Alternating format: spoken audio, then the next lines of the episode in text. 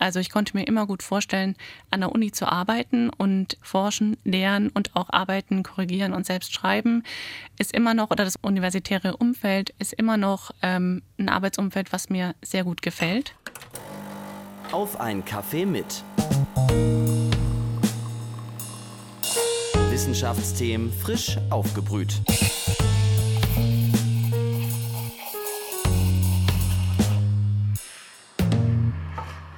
Hallo und herzlich willkommen zu einer neuen Folge Auf einen Kaffee mit, dem Wissenschaftspodcast der Uni Leipzig. Mein Name ist Viktoria Rauchhaus. Ich studiere Soziologie und spreche in diesem Podcast mit WissenschaftlerInnen der Uni Leipzig über ihre Forschungsthemen. Ich studiere jetzt seit mittlerweile drei Jahren und bei mir geht es langsam auf die Bachelorarbeit zu. Die kommt mir gerade noch unschaffbar vor und macht mir große Sorgen.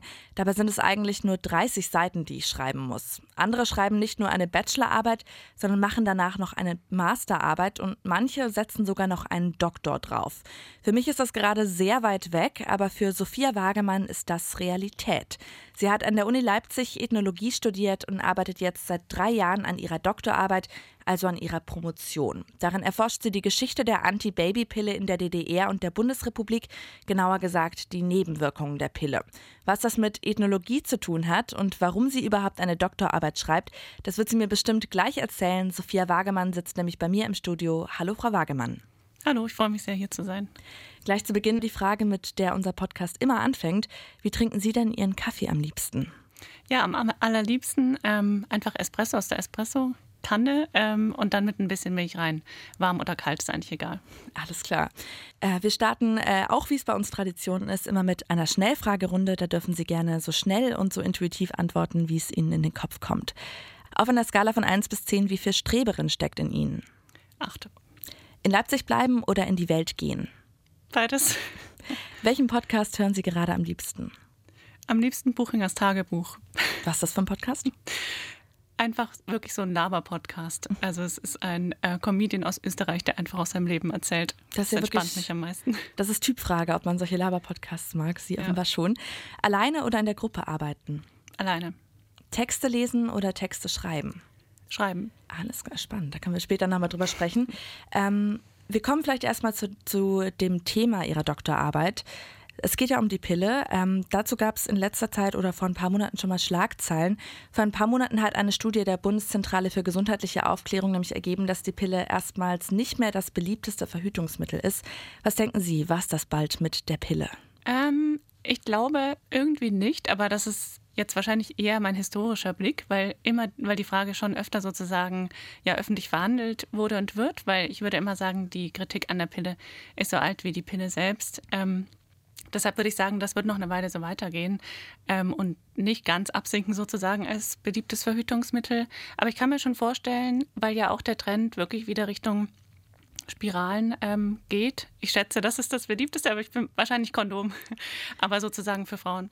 Ähm, Spiralen wahrscheinlich. Ähm, kann mir schon vorstellen, dass das immer mehr abgelöst wird. Ja, es ist tatsächlich das Kondom für Männer, aber die Pille ist immer noch auf Platz zwei. Die Pille ist ja aber eigentlich ein medizinisches Produkt, eigentlich ein Verhütungsmittel. Jetzt nicht unbedingt auf den ersten Blick was Ethnologisches, aber wie blicken Sie da als Kulturhistorikerin bzw. als Ethnologin drauf? Was ist die Pille für Sie?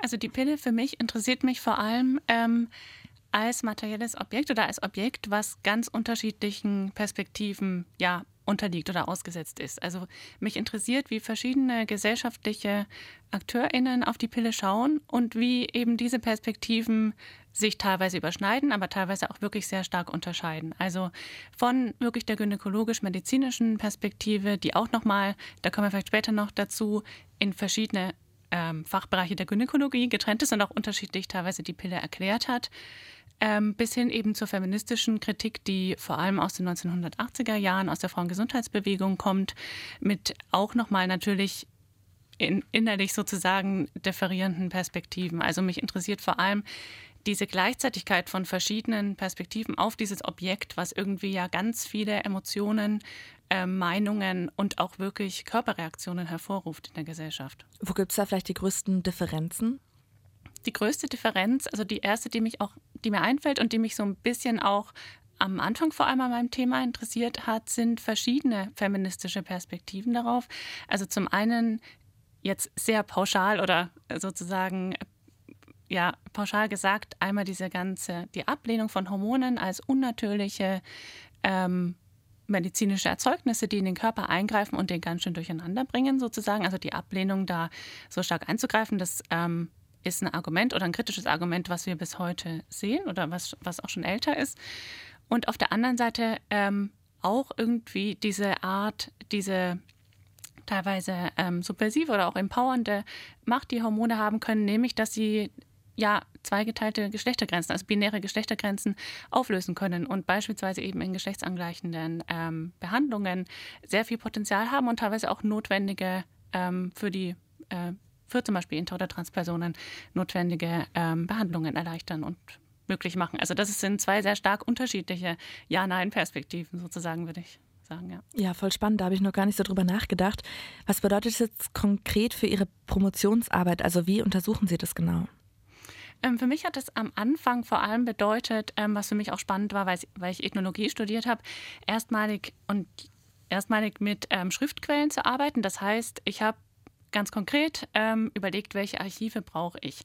Und für meine Fragestellung sozusagen, der, die vor allem den Medizindiskurs erforschen wollte, waren es vor allem erstmal so ein grober Einblick in medizinische, gynäkologische Fachzeitschriften ganz, erstmal stichprobenartig. Wo, wie wird darüber geschrieben in den 60er Jahren, wie in den 70er oder 80er Jahren? Und was sind da für Trends in den Argumentationen, warum Nebenwirkungen auftreten oder wie die Pille beschrieben wird, ähm, ob eher gut oder schlecht? Und dann war ich eben genau in den Bundesarchiven in Koblenz und Berlin, ähm, aber auch, weil ich Packungsbeilagen mit reinnehme in meine Arbeit als Quellen. Ähm, Im Hygienemuseum Dresden, die haben eine große ähm, Auswahl an Objekten oder eben auch an Packungsbeilagen, an Sexualitätsobjekten generell. Ähm, und in Wien zum Beispiel im Museum für Schwangerschaftsabbruch und Verhütung. Das heißt, es hat vor allem bedeutet, ganz, ganz viel Dokumente einzuscannen ähm, und die ich teilweise jetzt noch ähm, durchforste, weil ich habe den typischen, was heißt Fehler, aber das gemacht, was, glaube ich, viele Promovierende machen, erstmal viel zu viel zu sammeln und einfach einzuscannen ohne sozusagen vorher sich zu denken, also man denkt ja am Anfang, alles ist interessant, was man zu dem Thema findet und das ist es auch. Und dann irgendwann kommt dieser schmerzhafte Prozess, sich so wirklich einschränken zu müssen, damit es irgendwann fertig wird. Das, äh, über den Prozess wollen wir später noch ein bisschen mehr reden.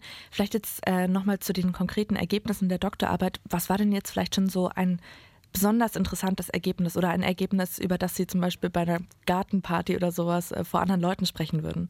Mhm. Also was mich fasziniert hat und was wahrscheinlich, was auch das Hauptargument meiner Arbeit werden wird, weil ich es einfach am spannendsten finde, ähm, ist, dass ganz oft, und das sehen wir bei verschiedensten Nebenwirkungen und in verschiedensten Zeiten, die Nebenwirkungen so erklärt werden, dass die Frau oder die Anwenderin vorher eigentlich schon diese Nebenwirkung oder dieses Problem schon hat irgendwie.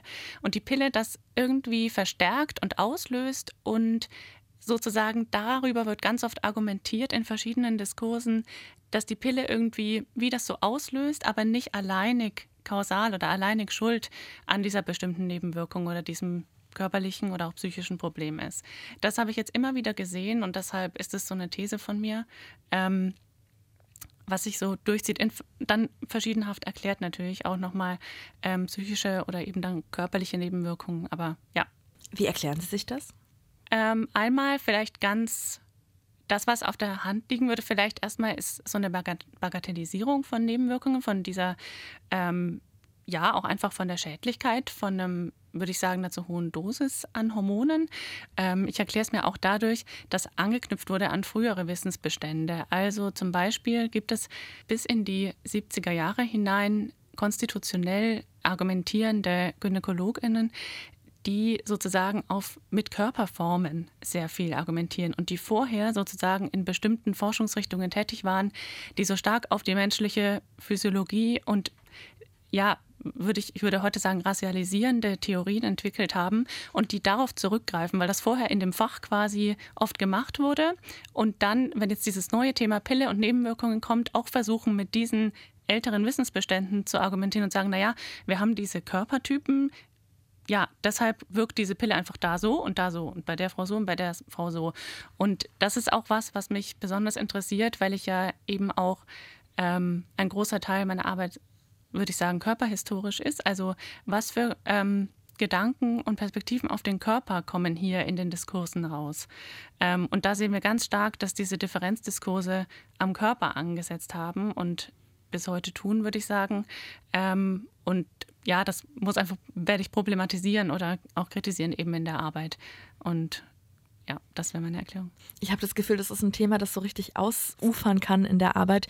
Wie sind Sie denn darauf gekommen, dass Sie darüber eine Doktorarbeit schreiben wollen? Ich würde sagen, also da kamen so ganz verschiedene Interessenszweigen von mir zusammen. Ich glaube, mein, das eine Interesse war eben, was ich vorhin schon angerissen habe, diese der, die verschiedenen feministischen Perspektiven auf Hormone, die es einfach immer noch gibt, aber auch über die Zeit sozusagen immer gab. Ähm, diese Differenz hat mich persönlich ähm, interessiert. Ähm, jetzt in meiner Arbeit ähm, wird es ein Kapitel zur feministischen Kritik geben, aber es ist nicht mein Hauptteil. Ähm, was ich auch, was das Zweite ist, was mich so daran interessiert hat, ich habe meine Masterarbeit geschrieben zu einer feministischen Bewegung in Tokio, sozusagen ähm, einer sehr internationalen feministischen Bewegung. Und da habe ich mit verschiedenen Emotionstheorien gearbeitet. Das ist auch so ein Forschungszweig, der quasi ähm, Emotionen und ähm, historisiert, also genau wie die Körpergeschichte sagt, Körper und Emotionen sind irgendwie historisch, die sind nicht immer sozusagen über der Gesellschaft schwebend, sondern in der Gesellschaft verankert und werden beeinflusst von gesellschaftlichen Tendenzen, von gesellschaftlichen Diskriminierungen und Abgrenzungsbewegungen. Und dadurch, dass ja wirklich in ganz vielen Texten, aber auch wie wir über Hormone sprechen, ähm, oft Hormone als sozusagen Emotionen auslösend verstanden werden. Also da, es gibt ja diese ganzen ähm, ja, Vorurteile, aber auch generell ähm, Erklärungs, ähm, Erklärungsmodelle, äh, vor allem geschlechtlich auch kodiert. Bei Frauen, ja, das sind jetzt die Hormone oder das sind die Schwangerschaftshormone, solche Sachen. Sozusagen Hormone als Sitz von Emotionen. Das hat mich total interessiert. Dieses Objekt irgendwie, was ganz konkret ich als Pille einnehme, soll jetzt irgendwie Emotionen auslösen und das auch nur bei bestimmten Menschen. Also wie diese Verknüpfungen zusammenkommen in Gesellschaft und Wissenschaft, das hat mich eigentlich dann total interessiert. Äh, ist auf jeden Fall ein super spannendes Thema. Ähm, die Entscheidung dann aber tatsächlich eine Doktorarbeit zu schreiben, ist wahrscheinlich auch äh, eine große Entscheidung. Wie es dazu gekommen ist, darüber reden wir gleich. Davor möchte ich Ihnen aber noch was zeigen. Ich habe mich nämlich auf dem Campus mal umgehört und gefragt, ob sich äh, meine Mitstudierenden vorstellen könnten, auch eine Doktorarbeit zu schreiben. Wir können ja mal reinhören, was dabei rausgekommen ist. Eine Doktorarbeit schreiben. Weiß nicht, ob ich das. Muss ich das für meinen Studiengang? Ich habe keine Ahnung. Boah, das sind Fragen. So weit denke ich noch gar nicht. Äh, aber ja, schon. Ich glaube, das würde mir keinen Spaß machen. Master vielleicht, aber promovieren, ich glaube eher nicht. Tatsächlich schon. Aber ich brauche noch eine ganze Weile, bis ich fertig bin mit dem Studium. Also promovieren glaube ich nicht. Also habe ich nicht die Ausdauer. Nee. Also nicht besonders enthusiastische Antworten, die ich bekommen habe auf die Frage, ob sich meine Mitstudierenden vorstellen könnten, eine Doktorarbeit zu schreiben. Wie war es denn bei Ihnen? Gab es irgendwie einen Schlüsselmoment, wo Sie sich dachten, ich mache eine Doktorarbeit? An einen Schlüsselmoment kann ich mich tatsächlich leider nicht erinnern, aber mir hat das Studium oder Studieren generell relativ frei zu studieren war schon immer wahnsinnig viel Spaß gemacht. Also in der Ethnologie ähm, war ich oder waren, waren wir, die das studiert haben, sehr frei, immer Themen zu wählen. Ähm, und ich kam, also es ist ja auch ein bisschen Typsache, braucht man diese Freiheit oder braucht man mehr sozusagen ähm, ja, Anleitung, also jetzt überhaupt nicht negativ gemeint, aber sozusagen mehr Anleitung für was vielleicht interessant sein könnte.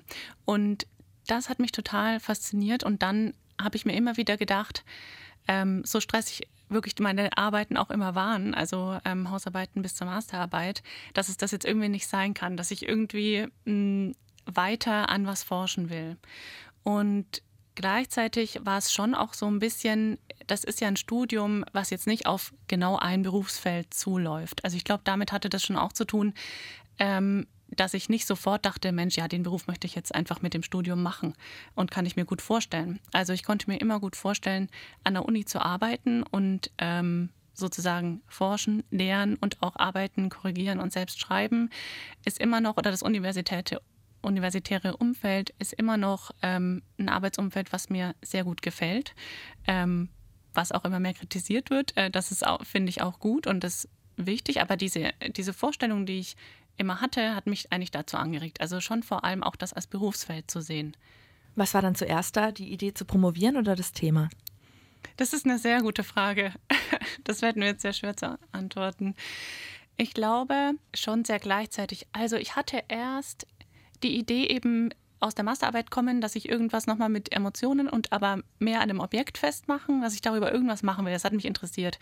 Und dann war eigentlich mein erster Gang zu meiner jetzigen Promotionsbetreuerin, ähm, weil die eben in den Kulturwissenschaften ist, also in einem anderen Fach, ähm, weil ich sie wahnsinnig gerne um ihre Meinung bitten wollte und auch als Betreuerin haben wollte, falls es zur Promotion kommt, falls, es, falls die Finanzierung klappt.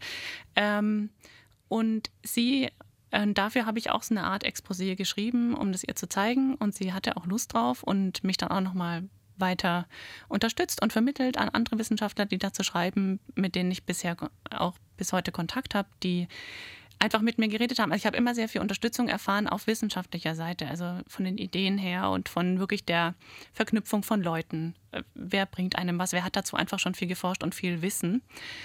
Und dann ging es aber vor allem, das ist ja auch ähm, ein Problem, was vielleicht eher Geistes- und Sozialwissenschaften haben, leider, aber auch noch, auch jetzt auch nochmal Unterschiede. Wie viele Promotionsstellen gibt es überhaupt? Was gibt es für Möglichkeiten zu promovieren? Und bei mir war es so, ich habe mich dann, das war ein knappes Jahr lang, auf verschiedene Promotionsstellen, auch teilweise sehr weit weg von meinem eigentlich, meinem eigentlichen Wunschthema, aber beworben auch äh, deutschlandweit. Und gleichzeitig an dem Exposé gearbeitet, was ich bei verschiedenen Stiftungen, also ähm, Geldgebern eingereicht habe, um die Promotion äh, finanzieren zu können. Und dann war ich so ein bisschen, habe mich versucht, irgendwann mir ein Zeitlimit zu setzen und zu sagen, okay, weil es natürlich die unsichere Situation zehrt natürlich schon auch an den Nerven einfach ähm, und natürlich auch am Geld. Ähm, also meine jetzige Betreuerin hat mich dann auch eine Zeit lang auch schon angestellt, was auch ich als sehr unterstützend wahrgenommen habe, eben ähm, und dann hat eben ein Stipendium geklappt, ähm, das Landesgraduiertenstipendium. Ähm, und dann habe ich mich riesig gefreut, weil das ja auch wieder mit einer sehr großen Freiheit kommt, also ein Stipendium, äh, sozusagen keine Anstellung, kommt auch nochmal mit anderen Problemen, aber ähm, weil ich diese Freiheit wieder hatte, einfach und dem Thema nachzugehen, ähm, wo ich auch richtig Bock drauf hatte. Und dann hat es letztendlich ja in Leipzig geklappt, also in der Stadt, in der Sie schon gewohnt haben und äh, auch mit dem Wunschthema. Wie war das denn für Sie, in Leipzig zu bleiben, während vielleicht auch Ihre Mitstudierenden langsam die Uni und damit auch Leipzig verlassen haben? Ähm, also tatsächlich in meinem Freundeskreis sind viele in Leipzig geblieben bisher, aber auch viele, ich habe viele Freunde außerhalb von meinem Studiengang sozusagen äh, immer gehabt und deshalb war dieses Thema gar nicht so präsent. Ich hatte eher überlegt, ob ich nicht Lust hatte, mal woanders hinzugehen ähm, und hatte mich vorher auf eine Stelle in Wien beworben, wo ich tatsächlich vorher auch sehr traurig war, nicht, nicht nochmal was Neues wagen zu können, sozusagen an, an dem Punkt. Ähm, das heißt, da war sogar ein bisschen... Ähm, Bedauern von meiner Seite, aber dann auch war ich sehr froh, dass ich das hier machen konnte. Was haben, was haben vielleicht auch Ihre Familie und Ihre Freundinnen dazu gesagt, dass Sie in Leipzig bleiben wollen und dass Sie promovieren wollen? Die meisten haben sich sehr gefreut für mich. Ähm, auch äh, genau meine Familie. Ich glaube, es gibt immer ähm, Manchmal habe ich mich blöd, blöd gefühlt, aber eher, glaube ich, von mir aus, dass ich denke, irgendwie, ich kann das. Also ich habe schon auch große Unsicherheiten immer gehabt wegen dem Studium und ob das jetzt klappt, das ist ja immer was Neues, was man macht. Also ich wusste ja auch nicht, wie das wird und ob das überhaupt ähm, klappt. Und das kann man ja auch immer nur mit, was ich gerade schon meinte, mit Zuspruch, auch eben von Kollegen und Kolleginnen und Betreuungspersonen, sich selbst das auch zutrauen. Deshalb ist es auch so wichtig. Ähm, dass es die Vernetzung gibt. Und jetzt im privaten Umfeld haben alle eigentlich sehr positiv ähm, reagiert. Also dadurch, dass ja dann auch die Finanzierung gesichert war, ähm, habe mich immer sehr unterstützt gefühlt, eher vielleicht mit so einem, ah krass, du machst das jetzt wirklich und das ist ja sau anstrengend, ich würde das nie. Also diese Reaktionen, die wir gerade auch gehört haben, hatte ich schon auch. Also die ich immer mehr dann auch nachvollziehen konnte in den nächsten Jahren. Merken Sie manchmal auch vielleicht, dass so eine Doktorarbeit, dass so ein Doktor immer noch so ein großer Begriff ist? Also kommt da manchmal auch Ehrfurcht? Ja, also diese Ehrfurcht versuche ich dann manchmal so ein bisschen zu entkräften, weil der Arbeitsalltag ist ja teilweise schon auch einfach sehr profan und oft auch sehr ähm, deprimierend, aber oft auch sehr toll. Also das ist ja immer so schwer dann zu beschreiben. Und ich selbst hatte aber auch irgendwie eine Art Ehrfurcht. Also was ich gerade schon meinte mit dem Zutrauen. Also ähm, weil man ja sehr viel, gerade mit Stipendium, sehr viel allein irgendwie ja im wahrsten Sinne des Wortes irgendwie rumdoktort. Also man, man sitzt dann halt einfach da und macht, soll das machen. Und dann, ähm, gerade mit Stipendium, ist es so, muss man sich so ein bisschen selber auch vernetzen und andere Promovierende vielleicht ansprechen. Und es gibt Kolloquium, Kolloquien. Und ich selbst war ja dann auch ähm, in der Graduiertenschule ähm, hier in Leipzig, was auch einfach hilft, sich auszutauschen über die Doktorarbeit und über das eigene Arbeit, weil über, und über die eigene Arbeit, weil ich schon manchmal das Gefühl hatte, eben auch wegen der Frage nach ähm, Familie und Freunden, die was anderes machen, dass ich es manchmal auch nicht so gut erklären konnte, was mich umtreibt, weil vor allem, glaube ich, ein Aspekt ist, die Arbeit hört nie auf. Also das ist auch ein, das ist auch was, was man bedauern kann, was ich mich manchmal mir wünsche, dass ich abends na, irgendwas erledigt habe und heimgehe. Ähm, es bleibt immer das Gefühl, dass es halt dadurch, dass man immer weitermacht, es gibt immer irgendwas und es gibt immer noch mehr, was man machen kann. Dieses Gefühl von, man ist irgendwie unzureichend, was aber auch ein bisschen an der Wissenschaftslandschaft und dem wissenschaftlichen Beruf hängt, das war schwer zu erklären und ist auch immer noch manchmal schwer zu erklären, dass ich jetzt nicht einfach um 18 Uhr zu der und der Party gehen kann an dem und dem Tag. Also das bleibt irgendwie und vor allem, und das ist aber auch, glaube ich, unterschiedlich, wie Leute promovieren, auch so ein phasenweises Arbeiten schlecht manchmal schlecht erklären kann. Also dass ich manchmal die totale Abgeschottetheit brauche und dann wieder eine Zeit lang das ablegen muss und voll da bin. Also nicht so dieses 9 to 5 und danach ist Freizeit. Das ist vor allem ein Aspekt, der, den ich oft nicht erklären konnte, woran das liegt. Ist das anders als im Studium davor? Also das kommt mir so ein bisschen bekannt vor, dieses Gefühl von, es gibt immer noch was zu tun. Ist das nochmal stärker, wenn man promoviert? Es ist auf jeden Fall ähnlich, ja. Also es war bei mir schon auch ähm, im Studium so ein bisschen. Aber ich glaube, ähm, ich wusste im Studium immer noch mehr ungefähr, ungefähr den Wissensschatz, den, den ich ungefähr brauche. Es war klarer abgegrenzt. Und jetzt habe ich das Gefühl, weil man so alleine vor dieser diese Doktorarbeit schreibt oder vor dieser Doktorarbeit steht, ist man ja wirklich eigentlich nur für sich selbst verantwortlich. Also ist man natürlich bei anderen Arbeiten vorher irgendwie auch, aber es ist eine andere Dimension, habe ich den Eindruck. Können Sie vielleicht so ein bisschen mal umreißen, wie so ein typischer Tag für Sie aussieht? Ich kann mir das gar nicht vorstellen. Für mich ist aktuell sehr wichtig, ähm, wirklich, also mein Büro, das ist ein großes Glück, das habe ich, nutze ich ungefähr seit einem Jahr. Und also vorher war ja auch mit Corona, weil ich habe ich ganz, ganz viel zu Hause gearbeitet. Also ich habe quasi mit Corona, mit den ähm, Einschränkungen sozusagen angefangen zu promovieren. Das war nochmal schwieriger. Aber mein Tag sieht quasi so aus, ähm, dass ich ins Büro fahre, also ich trinke zu Hause gemütlich meinen Kaffee, mal braucht es länger, mal kürzer, aber ich habe schon so meine Zeiten.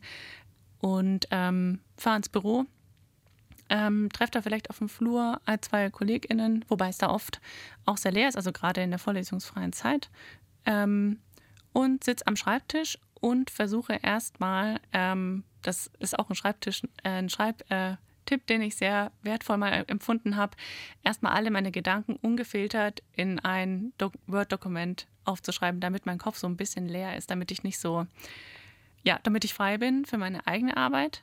Und dann habe ich bestenfalls mir am Tag vorher auch geschrieben, wo ich anfangen will, weil es einfach konkreter ist, dann irgendwo zu starten. Und dann gab es Phasen, in denen habe ich einfach sozusagen tagelang eben diese besagten eingescannten Dokumente, Quellen einfach durchgeschaut auf meinem Bildschirm und mir immer mal wieder Notizen gemacht, was ich auf jeden Fall brauche, was vielleicht interessant sein wird, in welches Kapitel das kommen kann.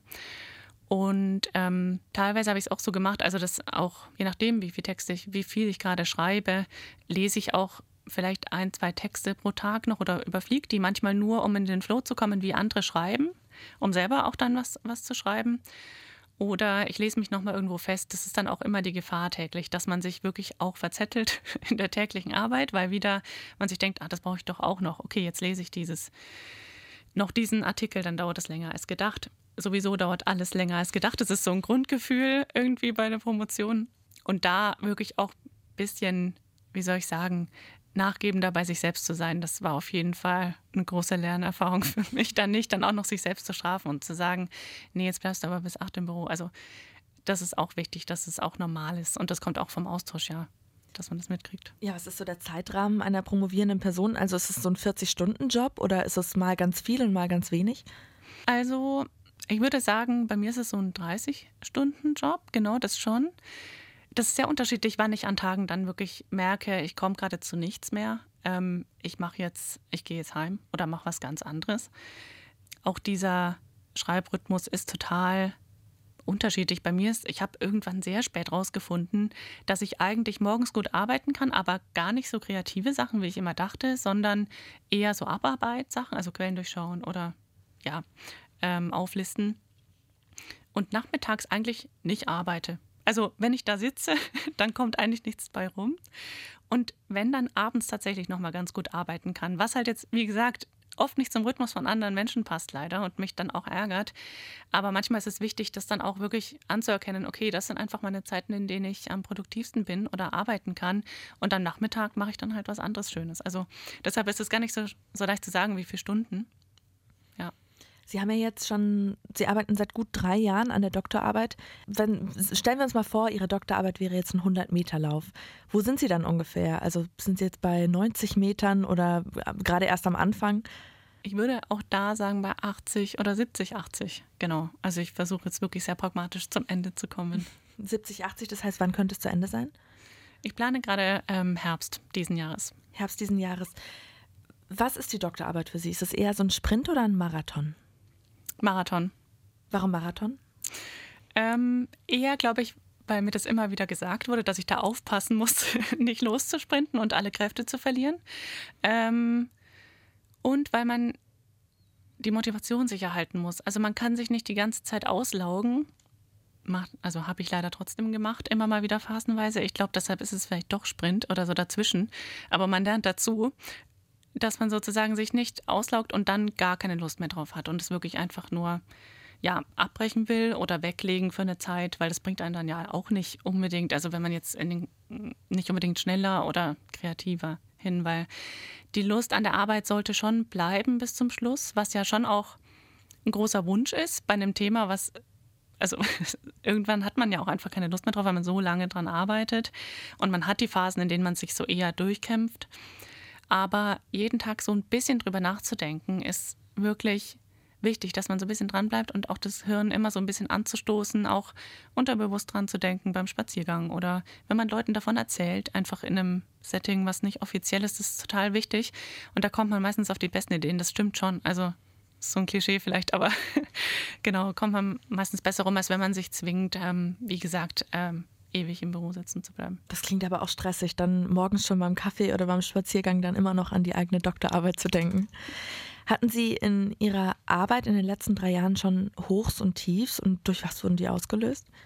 Ein Tief war tatsächlich eher persönlicher Natur. Ähm, bei mir hat sich im privaten Umfeld einfach einiges geändert und da habe ich gemerkt, dass ich nicht einfach so weiterarbeiten kann. Also das ging emotional einfach nicht und das war auch schwer anzuerkennen, okay, da habe ich Zeit verloren, aber ich meine, genau, das Leben spielt ja irgendwo mit rein bei allen. Jeder wird irgendwann mal was haben, wo er nicht 100% funktionieren kann. Das gehört irgendwie auch dazu.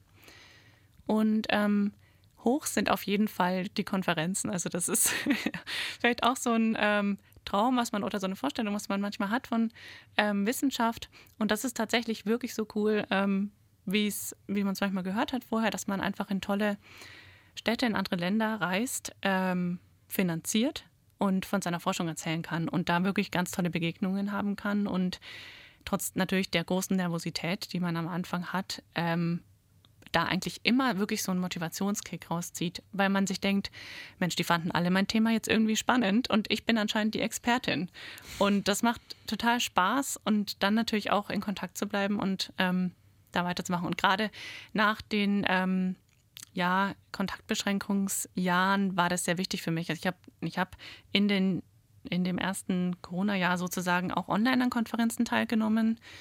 Ähm, es war schon anders, die Erfahrung. Also vor allem als Start war das blöd. Hm, Gab es vielleicht schon eine besonders tolle Konferenz, an die Sie manchmal zurückdenken? Ähm, ja, das war tatsächlich dieses Jahr in Granada, also in Spanien. Ähm, die speziell auf Technikgeschichte und Gender ähm, spezialisiert war. Und da habe ich mich sehr gut inhaltlich aufgehoben gefühlt. Und ja, Südspanien war natürlich auch toll. Was machen Sie denn, wenn Sie manchmal vielleicht in so ein Tief geraten und vielleicht einfach keine Lust mehr haben? Wie kommt man aus so einem Tief wieder raus? Wie motiviert man sich da? Das ist auch eine sehr gute Frage. Also, obwohl ich gerade gesagt habe, ähm, jeden Tag ein bisschen drüber nachzudenken, ist schon super, wenn, wenn man das schafft würde ich trotzdem sagen, wenn es wirklich ein großes Tief ist, sich erstmal zuzugestehen, okay, dann arbeite ich jetzt halt erstmal nicht und das auszuhalten. Ähm, dass man, weil das macht schon ganz viel, dass man von sich selbst diese Spannung ein bisschen wegnimmt. Macht schon ganz viel. Und dann hat, merkt man, dann kommt eher die Lust wieder, was ich gerade schon meinte, als, als wenn man sich so hinzwingt. Weil davon, ja, da fehlt natürlich die Motivation dann, weil man sich selbst dann wie so ein blöder Chef sozusagen wieder malträtiert. Ähm, mit Leuten drüber sprechen, ähm, das hilft schon. Also am besten vielleicht Leute erstmal vielleicht auch, also mir hat es manchmal geholfen, tatsächlich mit meiner Mutter drüber zu sprechen, weil die irgendwie ganz gut weiß, was mich eigentlich daran interessiert, weil ich ihr das immer mal wieder erzählt habe. Und oder andere Freundinnen, die sozusagen manchmal einen so dran erinnern können, aber das hat dich doch total interessiert. Hast du das eigentlich beantworten können für dich? Oder hast du da mehr Erkenntnis gewonnen? Und ähm, glaube, das hilft viel. Und dieses innerliche Loslassen dann schon für eine Zeit, wenn es wirklich gar nicht mehr geht. Das geht natürlich nicht in allen Jobs so. Jetzt bei dem Stipendium ging das schon so, obwohl natürlich sozusagen das Ende der Finanzierungsphase schon dann immer über einem hängt, hat man ja doch diese Freiheiten, mal mehr, mal weniger zu arbeiten. Ja, promovieren ist sicherlich auch eine ganz andere Art von Arbeit, als es die meisten Leute kennen. Wie ist das für Sie? Was ist für Sie das Beste und was ist vielleicht auch das Herausforderndste am Promovieren? Mhm. Also abgesehen von den Konferenzen, die ich jetzt schon erwähnt habe, das Beste ist schon, wenn man reinkommt in, ins Schreiben, was sehr viel, mich auch sehr viel Überwindung ähm, kostet, immer wieder. Aber wenn man es geschafft hat, da mal reinzukommen, macht es schon Spaß, seine Gedanken zu formulieren, die man vielleicht teilweise schon jahrelang mitschleppt, aber gemerkt hat, ah, ich habe sie eigentlich noch gar nicht aufgeschrieben. Das ist auch so, so ein ja, typischer Fehler, glaube ich. Ähm, und merkt, ah, ich kann das jetzt wirklich schreiben, weil ich habe das mir angeeignet, dieses Wissen über Jahre. Ähm, das ist schon eine tolle Erfahrung. Und so diese Angst vorm Schreiben zu verlieren, in diesen Momenten fühlt sich wirklich am besten an. Und gleichzeitig, und das habe ich immer mehr gemerkt über die Zeit, ähm, in den Austausch zu gehen mit Leuten, die sich für was Ähnliches interessieren eben. Ähm, und da auch zu merken, toll, es arbeiten Leute auch an dem Thema und an Randthemen und, und ähnlichen Themen. Und wir können da wirklich teilweise auch was zusammenschreiben, was zusammen machen. Und ich bin, ähm, da merke ich dann immer eigentlich, dass ich begeistert bin von meinem Thema nach wie vor, wenn man in den Austausch geht. Und auch so das ähm, Nervenzehrendste. Ich würde sagen, schon, was ich gerade meine, die Überwindung, um da hinzukommen. Diese große und immer wieder, die Überwindung hat ganz viel bei mir zu tun, aber ich glaube, da geht es vielen so ähm, mit Selbstbewusstsein, ob man das überhaupt kann und dann überhaupt nicht anzufangen dadurch, dadurch durch diese Bedenken oder auch einfach Unsicherheiten, die auch so ein bisschen, die ja eigentlich total normal sind bei so einer großen Arbeit, die man zum ersten Mal schreibt. Also ähm, da wirklich täglich mit den eigenen Unsicherheiten konfrontiert zu sein, ist das Schwerste. Haben Sie da vielleicht auch schon mal externe Beratungsangebote oder Beratungsangebote von der Uni in Anspruch genommen? Ja, also in letzter Zeit gar nicht mehr so viele, aber ich habe, also Schreibberatung habe ich im Studium öfter schon mal in Anspruch genommen. Ähm, und ich war auch bei der psychosozialen Beratung schon mal von der Uni Leipzig. Genau. Das hat auf jeden Fall auch durch bestimmte Phasen geholfen. Dazu übrigens auch äh, bei uns in der Shownotes noch einige Beratungsangebote von der Uni Leipzig oder Angebote, die einem bei der Promotion helfen können. Sie hatten jetzt eben schon gesagt, dass Sie sich derzeit mit einem Stipendium finanzieren. Es wird ja oft davon gesprochen und auch zunehmend darüber gesprochen, dass in der Wissenschaft unsichere Arbeitsbedingungen herrschen, dass man sich von Stipendium zu Stipendium rüberhangeln muss. Wie blicken Sie da auf Ihre, auf die nächsten Jahre und vielleicht auch auf eine kommende Karriere in der Wissenschaft? Also tatsächlich ist mein Stipendium schon ausgelaufen und ich bin jetzt noch ein Jahr an der Uni Leipzig angestellt. Ähm, auch wieder über meine, ähm, auf Anfrage meiner Promotionsbetreuerin, ähm, was mich sehr gefreut hat. Aber das sind natürlich trotzdem Vertragslaufzeiten, die einfach vielleicht in anderen, anderen Bereichen sehr viel länger wären oder eine größere Sicherheit bieten würden. Ähm, bei mir ist schon so, ich habe Lust auf diese Karriere, aber gerade einfach die Kritik, die immer wieder kommt, die auch total wichtig ist, beispielsweise eben durch den Hashtag Ich bin Hanna auf Twitter und die da, daraus entstehende auch politische Arbeit und mehr Aufmerksamkeit für diese Unsicherheiten gehen natürlich auch nicht spurlos an einem vorüber. Also das Problem ist eher, wenn man gerade in der Schreibphase ist, dass man nicht zu viel Kritik lesen darf, weil man dann schon merkt, okay, was macht. Es demotiviert einfach so sehr stark, und ist aber gleichzeitig ja auch gut, sich damit auseinanderzusetzen und notwendig. Wie lange will ich und kann ich mit so einer Unsicherheit leben? Gerade wenn man auch merkt, andere Promovierende ähm, haben noch unsicherere Verhältnisse und hören vielleicht auch auf und sagen, nee, sie möchten jetzt einfach woanders arbeiten und die und das verändert sich dieser Anspruch. Ähm, das kommt ja auch einfach immer mehr durch die Kritik. Frage ich mich natürlich schon manchmal, ab welchem Zeitpunkt ich, ich das nicht mehr tragen will, diese Unsicherheit, weil das macht ja auch viel ähm, mit dem eigenen wissenschaftlichen Arbeiten. Das ist ja Teil der Kritik auch. Also ich denke da schon oft drüber nach. Kurze Erklärung vielleicht dazu. Ich bin Hanna ist ein Hashtag, der in den letzten Jahren aufgekommen ist, unter dem Menschen über die unsicheren Arbeitsbedingungen in der Wissenschaft sprechen. Wenn Sie jetzt in die Zukunft schauen, sehen Sie sich dann in der Wissenschaft oder verlassen Sie dann die Uni irgendwann oder werden Sie sogar Professorin? Wie geht's weiter? Also mein Traum wäre schon, Professorin zu werden. Das muss ich, der ist schon noch da, sozusagen. Der wurde noch nicht äh, weggelegt. Ähm, ich sehe mich schon an der Uni arbeiten.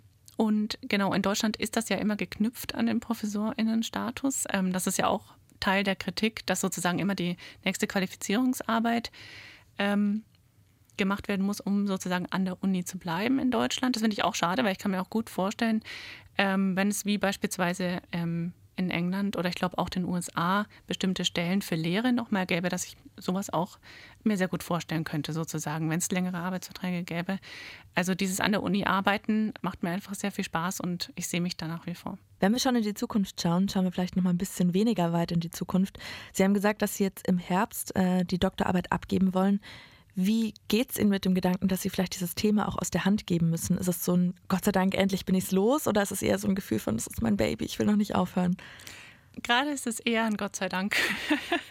Weil ich glaube, ich habe, ähm, wenn man an so einem Thema arbeitet, so lange hat, kriegt man sofort ähm, ganz viel Lust auch auf angrenzende Themen oder Themen, die sich einmal öffnen, die man aber jetzt eben wirklich beschränken muss, weil man die Arbeit fertig oder weil ich die Arbeit fertig schreiben will. Das heißt, ich freue mich eher auf neue Themen. Und wie geht es ganz konkret weiter, wenn die Arbeit abgegeben ist? Haben Sie schon einen Sekt gekauft oder eine Reise gebucht? Ich überlege gerade eine Reise zu buchen, ja. Also das wird, das habe ich schon vor, auch jetzt als Motivation. Wohin genau. könnte es gehen? Also ich würde am liebsten nach Schottland. Oder vielleicht sogar nochmal nach Granada, wo die, wo die schöne genau. Konferenz war.